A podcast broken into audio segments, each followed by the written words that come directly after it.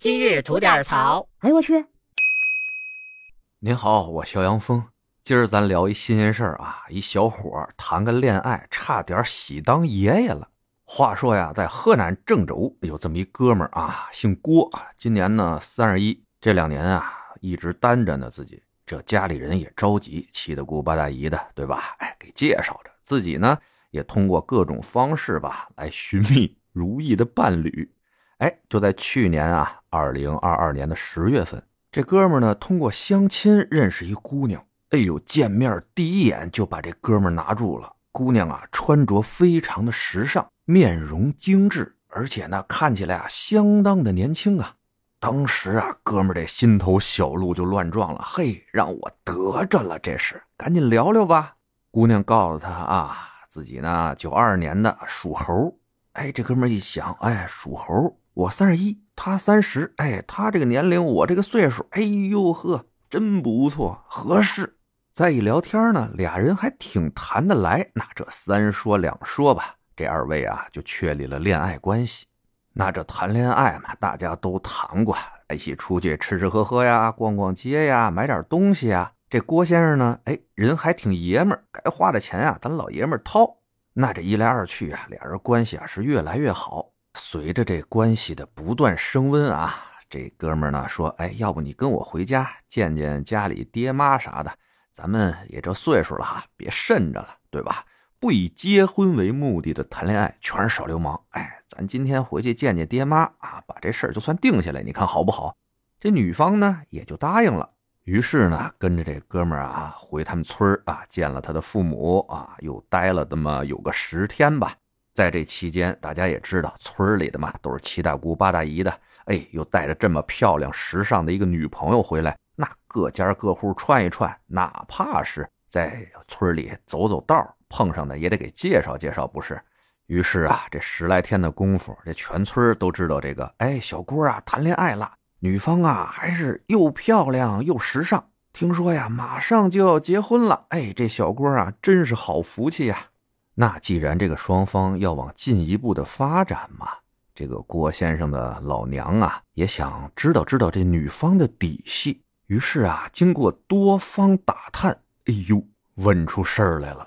据这个知情人士的可靠消息透露啊，这女方啊根本不是九二年的，今年呢都四十四了，而且原来结过婚，自己呢有一儿一女，这儿子吧。结婚都已经两年了，现在儿媳妇都备孕，准备要孩子呢。这郭先生得知这信儿啊，一霎时犹如冷水浇头，怀里抱冰啊，心里啊那是哇凉哇凉的，心说好悬呐！江湖里听说有那喜当爹的，我这差点嘛，差点喜当爷爷呀，那是。这么欺骗我的感情啊！这事儿完不了啊！什么恋爱不恋爱的，甭谈了。你这纯属是诈骗呀！啊，当初吃了我的给我吐出来，花了我的给我还回来。这谈着俩多月恋爱，你还管我各种要钱？一会儿要五二零吧，一会儿要一三一四吧。啊，这红包我也没少给，全给我拿回来。我还得找啊这媒体给你曝光，你这是缺德。而随后呢，也有媒体联系上这女方，问这个细节的事情。这女方呢就说，当初谈恋爱的时候，吃饭、逛街啥的，那是郭先生自愿付的款，而且呢，过节发个五二零啊，发个一三一四啊，那也都是这郭先生自愿的，而且还埋怨啊，这郭先生做事太极端了。分手后啊，把这事儿弄得满网络都知道，给这个女方的精神上和身体上啊，都带来了各种各样的痛苦。那这媒体又问了：当初二位谈恋爱的时候，您为什么隐瞒自己的婚史和年龄呢？那这女方啊，以个人隐私为由，拒绝回答了类似问题。那最后啊，这女方也是给郭先生啊发了一条短信，说道：“我们各自安好吧，互不打扰了。以后呢，也不会去你家了。不管怎么样，爱过那是真的呀。一切都过去了，我现在什么都不想了。”我们之间没有关系了，祝你幸福。那这事儿啊，现在也就到这儿了啊。我说说我的看法啊。首先啊，大姐，你这个就不太厚道，的确是对吧？骗人不行啊。而且您这恋爱是奔着结婚走的吗？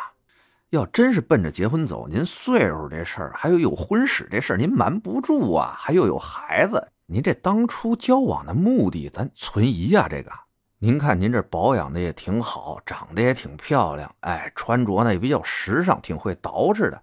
那姐弟恋怎么了？